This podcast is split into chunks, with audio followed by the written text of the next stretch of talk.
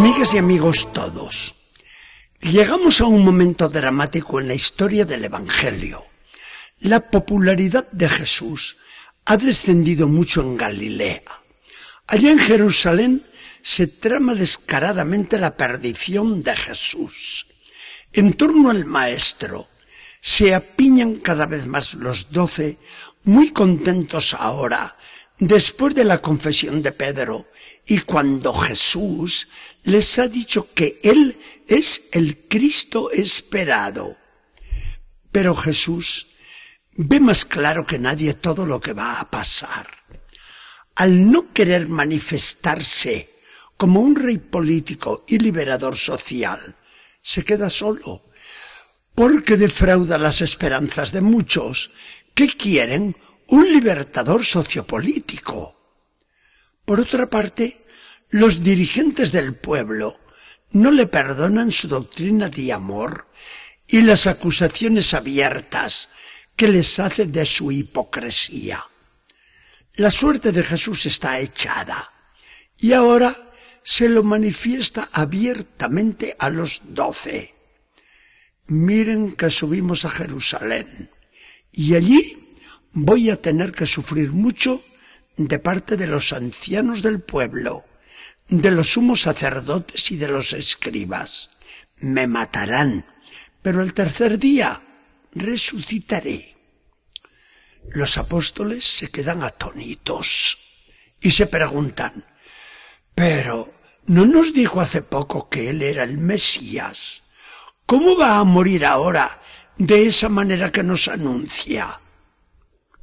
Pedro, más decidido y con la autoridad que ya se atribuye al sentirse jefe de la iglesia que el maestro va a fundar, toma aparte a Jesús y comienza a sermonearle. Maestro, Dios te libre. Eso no te puede pasar de ninguna manera. Eso no lo vamos a consentir nosotros jamás. Jesús ve asomar la tentación. El demonio se la había jurado allí en el desierto, después de su ayuno riguroso. Y ahora Jesús siente el miedo natural al sufrimiento y a la muerte. Pero, a pesar de este miedo tan natural, Jesús ve la voluntad del Padre que le invita a pagar por el mundo pecador no disimula Jesús cuando le responde con energía a Pedro, apártate de mí, Satanás, me estás siendo un tropiezo, porque tú piensas como los hombres y no como piensa Dios. Con el rostro todavía encendido en santa cólera, deja a Pedro plantado y se dirige a todo el grupo. El que quiera venir detrás de mí, que se niegue a sí mismo, que tome su cruz y que me siga. Los apóstoles están callados y tiemblan nada más oyen la palabra cruz. Su solo nombre les causa horror. Pero Jesús les sigue hablando muy grave. Quien quiera salvar su vida la perderá pero quien pierda su vida por mi causa, la volverá a encontrar. Es ahora cuando lanza esa sentencia que hará reflexionar tanto en, en, la iglesia. ¿Qué aprovecha un hombre ganar todo el mundo si pierde su propia vida? ¿Y qué podrá dar a cambio de ella? Tiende Jesús después su mirada al final de los tiempos y añade, un día volveré con la gloria de mi Padre, rodeado de todos los ángeles, para pagar a cada uno según sus obras. Este es el gravísimo Evangelio de hoy que tanto nos hace reflexionar y que tantas aplicaciones tiene en nuestra vida. Jesús con él viene a rectificar muchos de los conceptos equivocados que nos hemos ido formando sobre la naturaleza del cristianismo. Digamos ante todo que muchos se encuentran hoy igual que el pueblo judío y los mismos apóstoles al juzgar la naturaleza del reino mesiánico.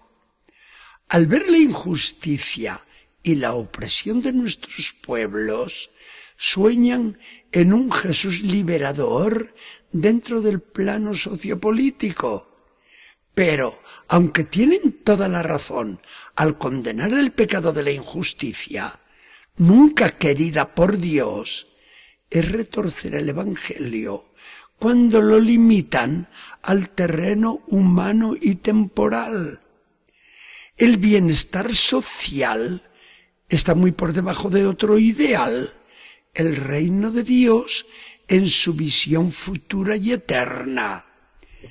Si en vez de pensar tanto en revoluciones armadas, se rezase más y se insistiera en la conversión del corazón, se atinaría también más en la solución de los problemas sociales que nos aquejan.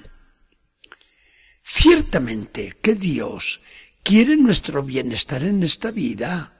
Dios nos creó en un paraíso y fue el pecado quien metió en el mundo el desorden, el dolor y la muerte. Dios, por Jesucristo, nos ha redimido de la esclavitud del trabajo y del dolor y del miedo a la muerte, elevándolo todo con la esperanza de una redención total y definitiva.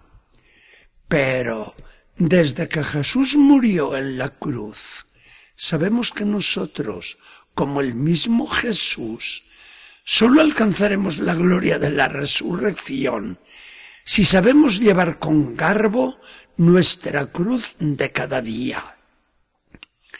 El que no sueña más que en pasarla bien en este mundo, en disfrutar, en gozar sin freno, rechaza con ello la cruz de Jesucristo y no llegará nunca por ese camino de placer a la gloria que Jesucristo promete. La comparación clásica de Jesús no ha perdido nada de vigor en nuestros días. ¿Qué aprovecha ganar todo el mundo si se pierde la propia alma? Aplicada esta sentencia al orden sobrenatural, decimos alma en vez de vida. ¿Por qué? Porque ¿qué aprovecha ganar esta vida disfrutándola a más no poder si se pierde la vida eterna? El cristiano sabe dar valor a las cosas cuando las enfoca a la luz de la vida futura. El fin del mundo, insinuado hoy por Jesús, nos viene a decir, vale lo que permanece eternamente.